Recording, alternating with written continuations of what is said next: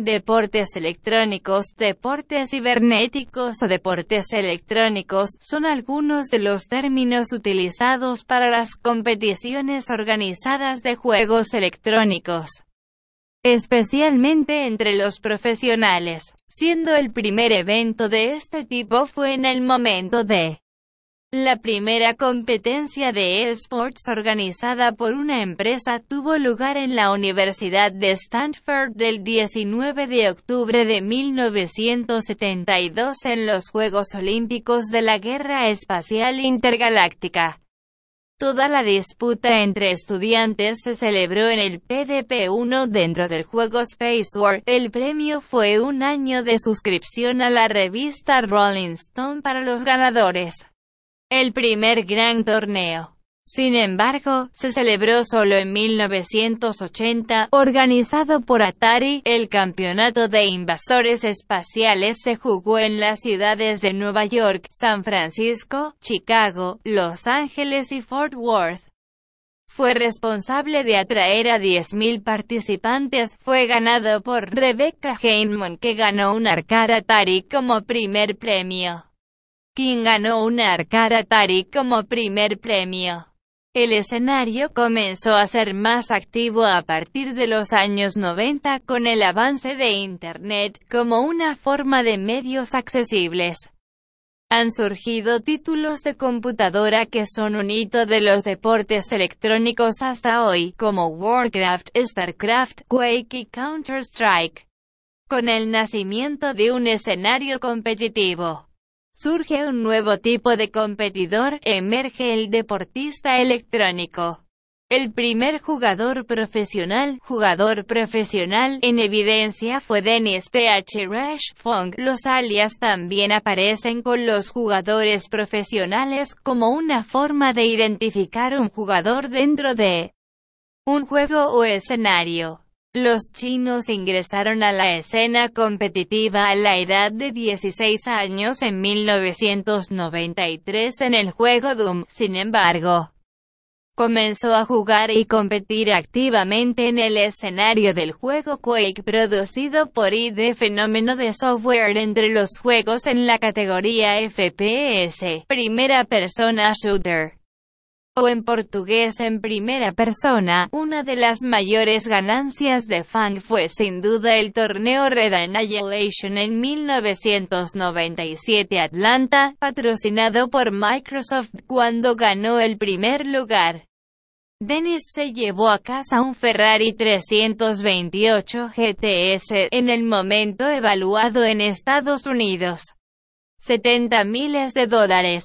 Con las ganancias de 1997 comenzó a enfocar su carrera en los negocios con un enfoque en el escenario competitivo de los esports.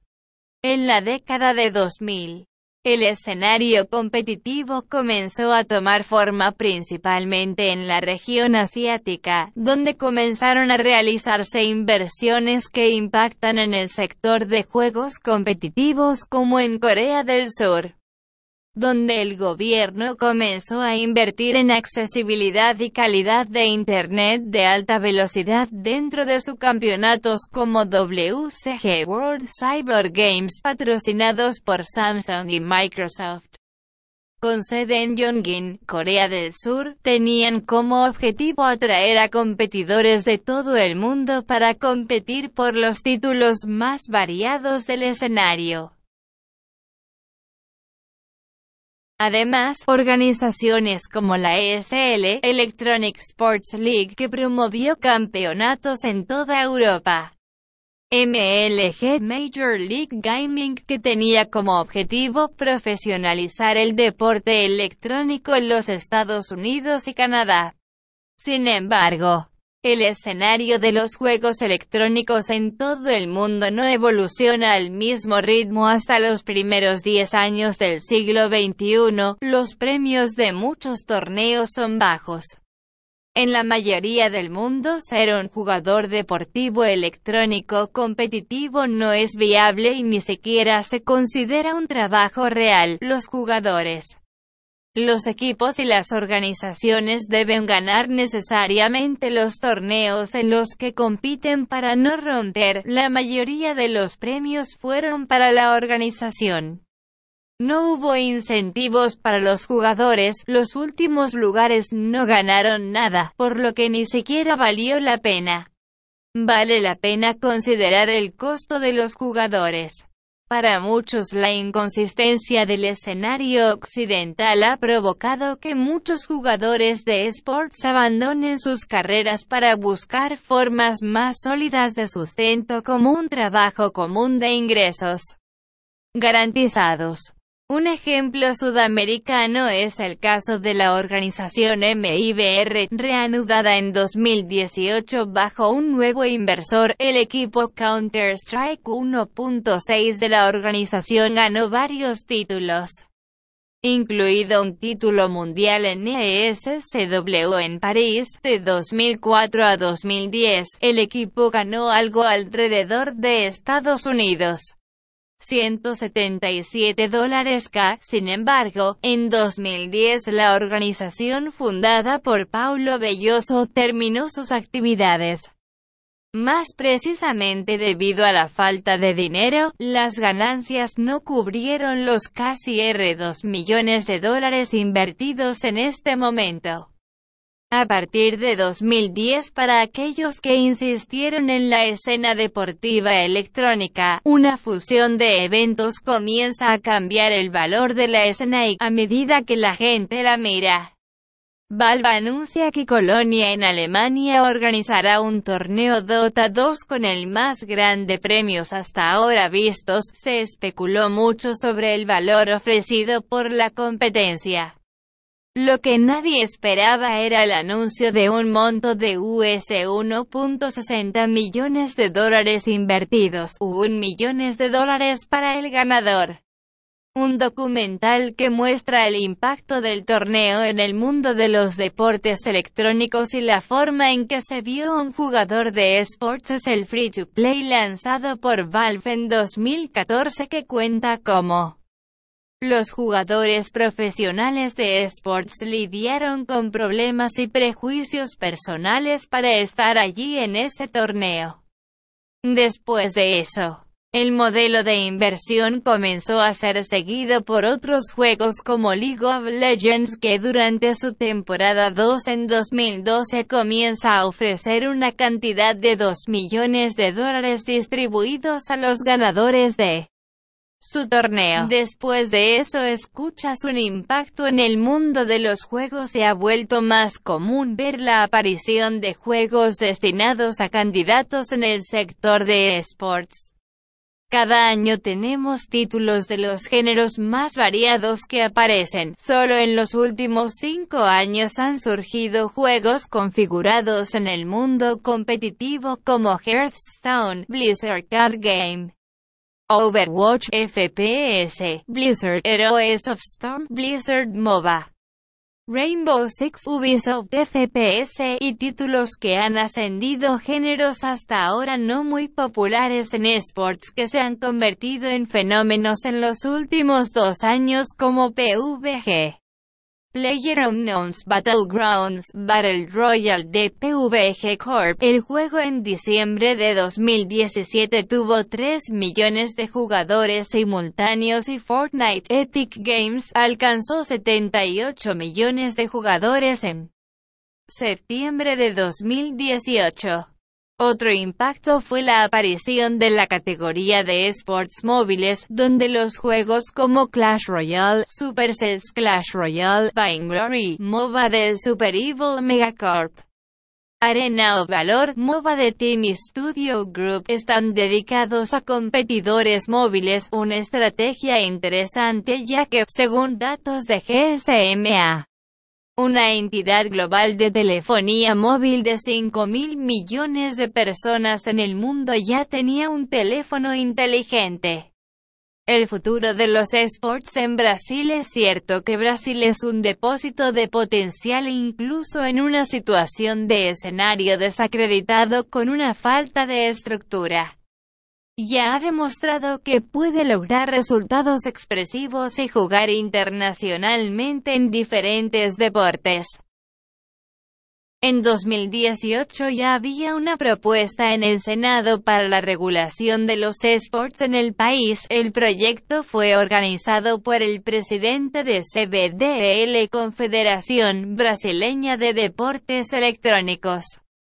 Sin embargo, según organizaciones de ESPN como Riot, Ubisoft, ESL y los clubes no reconocen a CBDL como autoridad del deporte evitando que ejerza influencia en campeonatos oficiales. Sin embargo, Incluso en medio de las confusiones regulatorias del escenario interno, en los últimos años Brasil se ha convertido en un escenario inexistente para ingresar a la ruta de los principales campeonatos. En 2017, el Mid-Season Invitational tuvo lugar en Río de Janeiro, es el segundo campeonato más importante de la temporada anual de League of Legends organizado por Riot. En 2018 recibió el torneo ESL One 2018 Belo Horizonte CS Go que reunió a los mejores equipos del mundo. En 2016 el Parque Ibirapuera en Sao Paulo ya había sido sede de la final de otro gran campeonato de ESL llevar la ESL Pro League Season 4. Charla del CEO de la compañía sí. Brasil se está volviendo cada vez más profesional para albergar importantes eventos deportivos electrónicos. De hecho, ya hay arenas capaces de recibir una audiencia creciente y leal de deportes electrónicos. Leo de Biase CEO de Brasil El futuro de los esports Hablar de esports es hablar de un escenario que se ha estado consolidando muy rápidamente en todo el mundo. Si hace 10 años jugar era tratado como un hobby, hoy es un deporte que llena estadios y gimnasios y mueve dinero como muchos otros deportes.